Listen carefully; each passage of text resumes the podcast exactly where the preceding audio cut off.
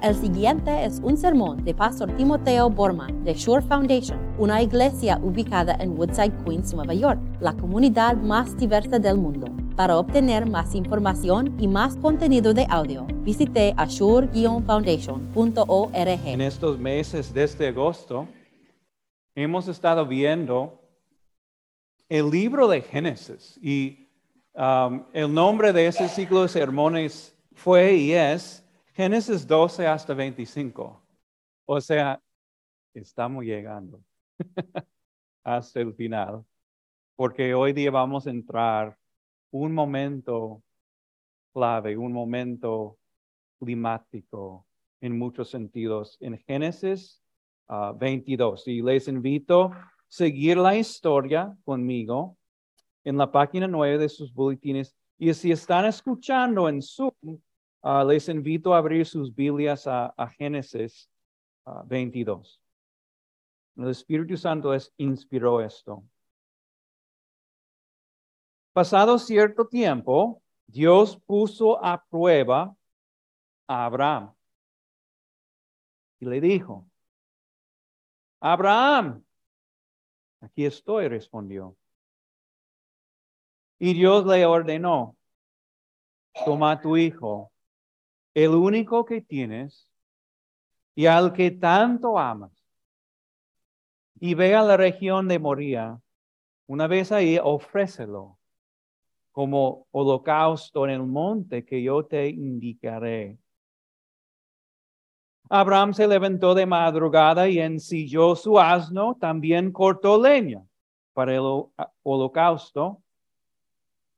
Y junto con dos de sus criados, su hijo Isaac se encaminó hacia el lugar que Dios le había indicado. Al tercer día, Abraham alzó los ojos y a lo lejos vio el lugar. Entonces le dijo a sus criados, quédense aquí con el asno. El muchacho y yo seguiremos adelante para adorar a Dios y luego regresaremos junto a ustedes. Abraham tomó la leña del holocausto y la puso sobre Isaac su hijo él por su parte cargó con el fuego y el cuchillo, y los dos siguieron caminando juntos. A Isaac le dijo a Abraham, Padre, dime, hijo mío, aquí tenemos el fuego y la leña, continuó Isaac. Pero ¿dónde está el cordero para el holocausto? El cordero, hijo mío, lo proveerá Dios. Le respondió Abraham. Y siguieron caminando juntos. Cuando llegaron al lugar señalado por Dios, Abraham construyó un altar y preparó la leña. Después ató a su hijo Isaac y lo puso sobre el altar, encima de la leña.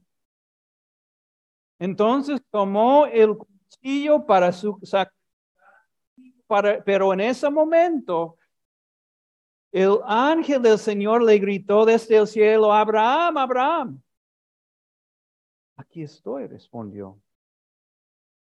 No pongas tu mano sobre el muchacho, ni le hagas ningún daño, le dijo el ángel. Ahora sé que temes a Dios ni siquiera te has negado a darme a tu único hijo. Abraham alzó la vista en, y en un mantorral vio un carnero enredado por los cuernos. Fue entonces tomó el carnero y lo ofreció como holocausto en lugar de su hijo. A ese sitio Abraham le puso por nombre el Señor provee. Por eso hasta el día de hoy se dice, en un monte provee el Señor. Esta es la palabra de Dios.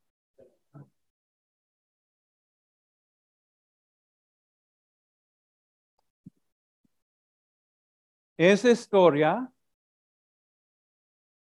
ha capturado las imaginaciones de los artistas a través ahora de muchos siglos. Quieren ellos capturar el momento cuando Abraham había levantado el cuchillo. Y especialmente para estos artistas es un reto para ellos capturar las emociones de Isaac y Abraham. Yo vi un, cuadro por un pintador italiano que, se llama Caravaggio, muy famoso ese, ese cuadro. Y la luz está entrando el cuadro así y, y lo que me llamó la atención es la cara, el rostro de Isaac. Porque se puede ver en su cara el terror. Parece como un animalito, una cabra tal vez, que, que la cabra sabe muy bien que en un momento va a morir. Y aparece ahí un, un terror. Luego vi en ese cuadro la cara de Abraham. Y se puede ver círculos alrededor de sus ojos probablemente porque había perdido sueño. Y hay una, para mí por lo menos, una tristeza profunda, pero una resolución dada por el Espíritu Santo. Él iba a ser. Los artistas gozan en, en representar ese momento y los teólogos, los pastores, los filósofos, tal vez no saben lo que deben hacer con esta historia. ¿Qué debemos hacer con un Dios así?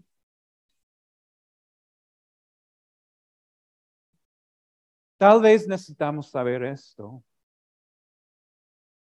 Que Isaac era el todo de Abraham. No, no fue como este hijo y Abraham siempre estaban batallando y, y, discutiendo y Abraham dijo, ok Señor, yo puedo matarlo. No, no fue así. Isaac fue su todo su único hijo, su esperanza, su, su oración cumplida. El único hijo que, que, que importó de verdad para su, su futuro y también el futuro de toda la humanidad.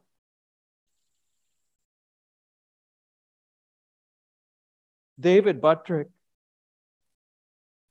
contó la historia de, de, una pareja, sí, una pareja viejita como Abraham y Sara.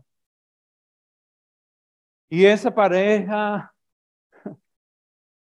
le dio a su hijo, su único hijo, todo lo que ellos tenían.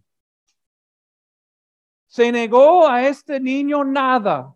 Le, le mandaron a las mejores escuelas y, y en sí negaron a sí mismos todo porque no tenían mucho. Y cuando fue el momento para mandarlo a la universidad, la mamá susurró a su hijo, hijito, todo está envuelto en ti. Todo está envuelto en ti. Y, y para Abraham y Sara, esta pareja viejita, para ellos Isaac fue todo envuelto en él. Y Dios lo sabía. Es como que Dios quiso tocar el corazón, el mero corazón de Abraham, porque cuando él le mandó a matar a su hijo, le dijo así, toma tu hijo, el único hijo que tienes y al que tanto amas. Como que Dios está jugando con Abraham tres veces. Toma tu, eh, tu esperanza, tu todo y sacrifícalo. Mátalo para mí. Mm. Abraham en este momento había entrado una, una verdadera pesadilla. Como que e, e, el mundo estaba cabeza abajo. Y pareció por lo menos que Dios fue Satanás y Satanás fue Dios. Y que, que la maldad fue algo bueno y algo bueno fue la maldad. Todo confundido. Me imagino que, que Abraham estaba diciendo en su ser, pero yo, yo pensé que eres bueno. Dios, yo, yo pensé que me diste este niño para bendecirme, no para ser un holocausto para ti. Y la verdad es esto. A veces Dios parece un monstruo. Un verdadero monstruo quien te puede dar un cuchillo. Soren Kierkegaard, un, un, filósofo bastante famoso, escribió acerca de esta historia y, y, lo imaginó de otra manera. Imaginó Isaac y Abraham subiendo esta montaña y Abraham decidió decir a Isaac la verdad hijo mío, te voy a matar. Pero es mi propia idea.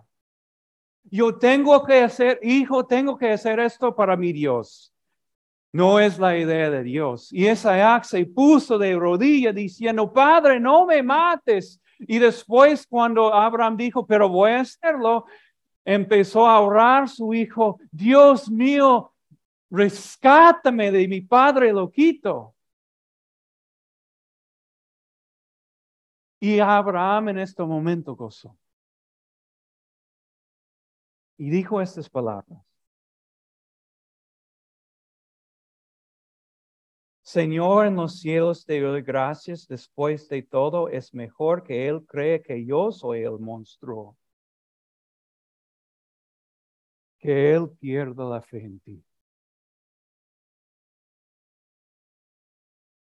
A veces Dios parece un monstruo. Lo siento, yo, mi, mi, corazón pastoral no, no quiere decir esto, pero es verdad. Nosotros queremos creer que Dios es bueno y sí es bueno, pero no todo el, el tiempo parece ser bueno. A veces Dios parece ser malo. A veces Dios dice, tienes que sacrificar tu querido hijo. Aquí está el cuchillo. Job experimentó Dios así también. Él dijo esto acerca de Dios.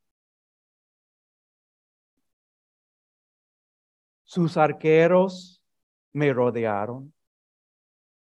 Sin piedad me perforaron los riñones y mi hígado se derramó por el suelo.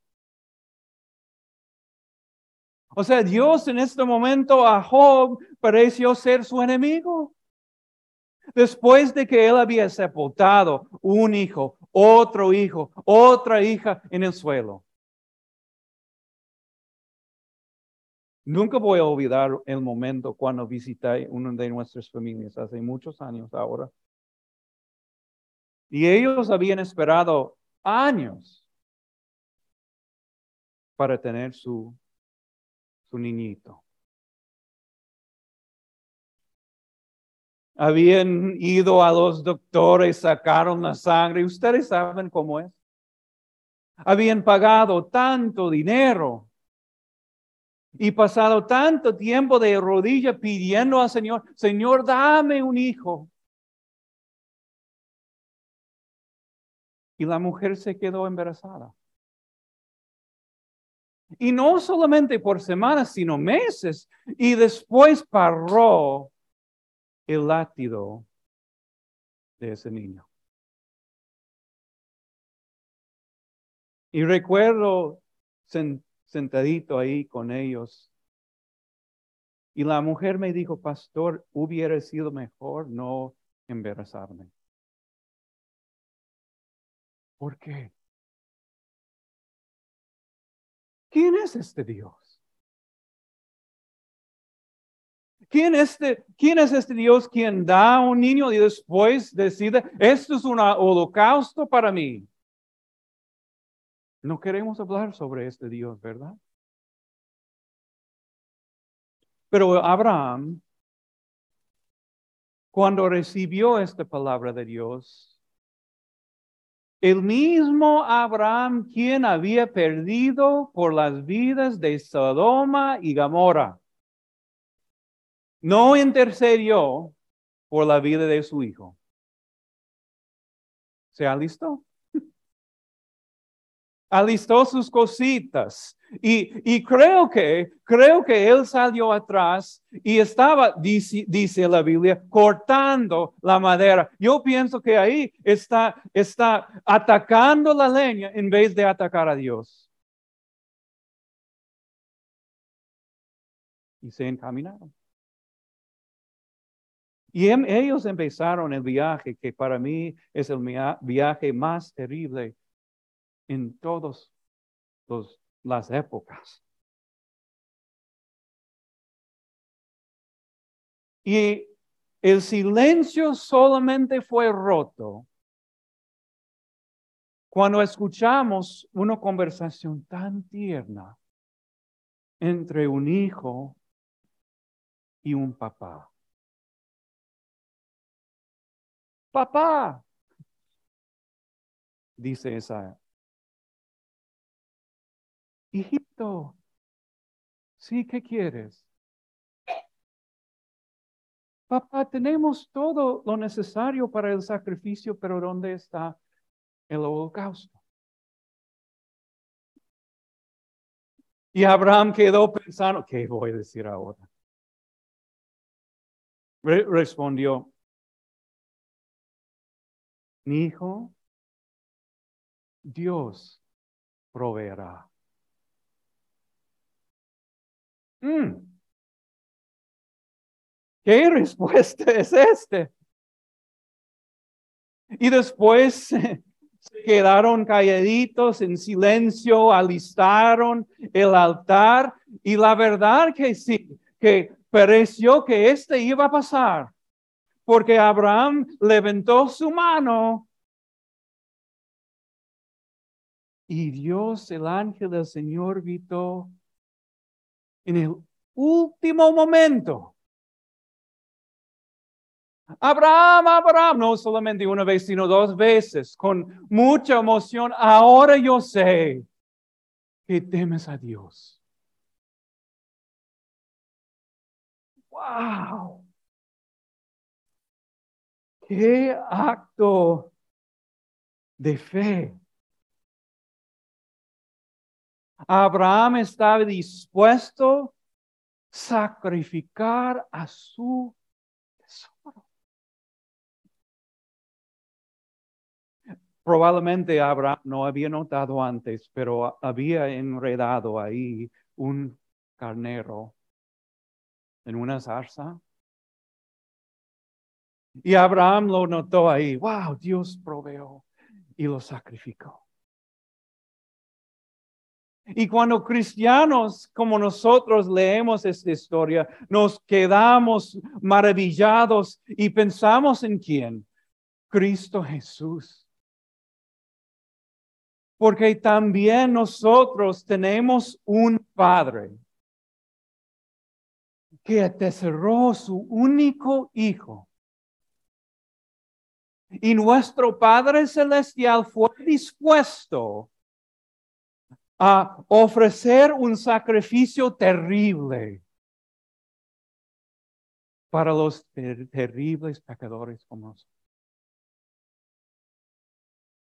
Y este no es un amor cuddly, como decimos en inglés. No es un amor cariñoso, es un amor fuerte, es un amor violento, es un amor verdadero por nosotros. Nos dio su único hijo y nos rescata justo a tiempo. Y esa es la historia. Ahí termina la historia. ¿Qué debemos hacer con una historia así? Yo les quiero, deseo dar una respuesta parcial, tal vez. Y quiero, quiero ir más allá de, ese estudiante de, filosofía. ¿Saben la historia del estudiante de filosofía? Que él estudió mucho tiempo para dar su examen y cuando llegó al examen, el instructor, el profesor había escrito una sola pregunta. Y la pregunta fue, why? Fue por qué. Y el estudiante quedó pensando, ¿qué voy a decir? quedó pensando 20 minutos, 30 minutos y después se, se paró después de haber escrito una sola palabra. Because. ¿Por qué? Quiero avanzar con ustedes más allá de ahí, más allá de, de los padres, que cuando los hijos eh, se quejan y diciendo, ¿por qué tengo que hacerlo? Y el papá dice o la mamá dice, porque yo se lo digo queremos avanzar un poco más y entender lo que Dios está haciendo aquí. Y, y, es por eso que les ofrezco la sabiduría de la águila.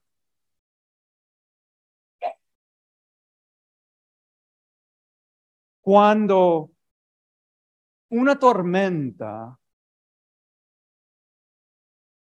está soplando sobre las montañas y el hogar de la águila. La águila tiene dos posibilidades.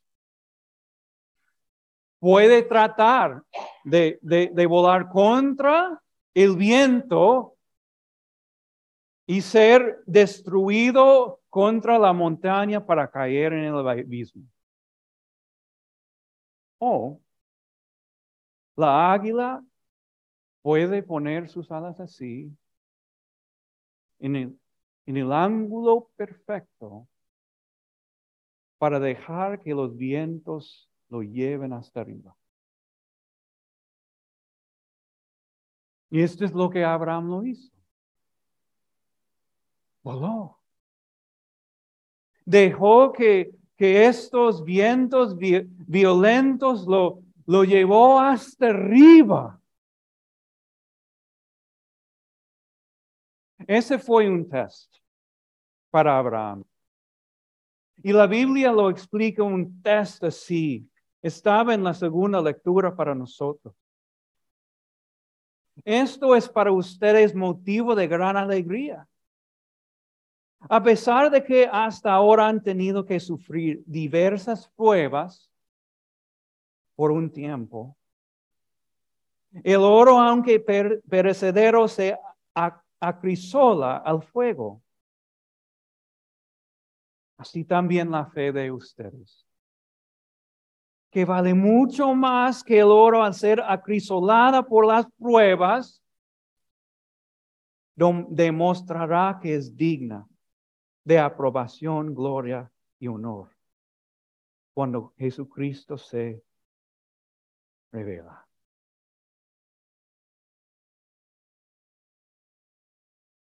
Dios no solamente da pruebas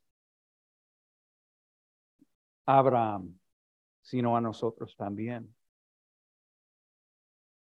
Les, les contó la historia de, de, mi amigo, un pastor, hace algunas semanas. Él estaba yendo a, su trabajo, él es un pastor, como cualquier otro día, manejando bien. Pero mientras esto estaba pasando, otro vehículo yendo en el medio de la ciudad estaba yendo 80 miles per hour. Y pasando luz roja tras luz, luz roja. Y cuando llegó a mi amigo, lo mató.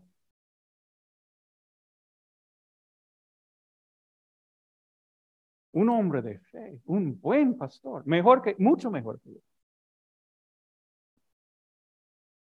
Y después de unas horas, su esposa, también mi amiga, asistimos a la universidad, todos juntos, hizo un post en Facebook.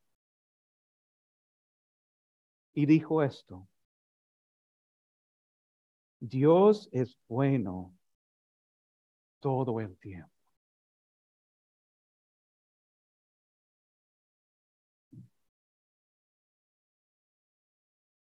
Yo creo que en las mismas circunstancias, yo no sé si sería capaz de escribir algo así o crear algo así.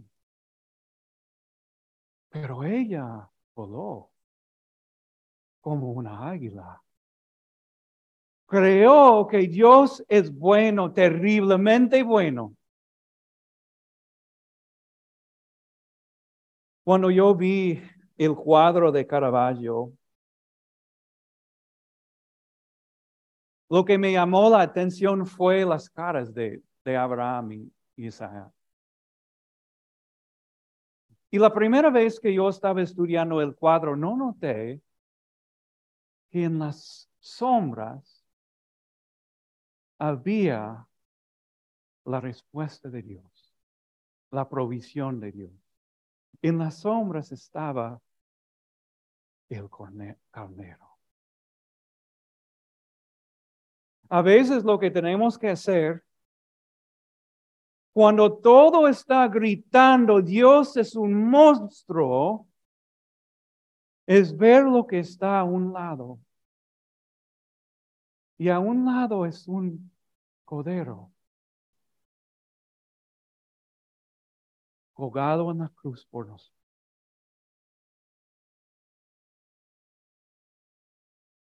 Y viendo esto, ¿quién puede decir que Dios es un monstruo? Es un Padre que nos ama. Y así la fe, viendo el amor de Dios, puede decir en cualquier momento, Dios es bueno, terriblemente bueno.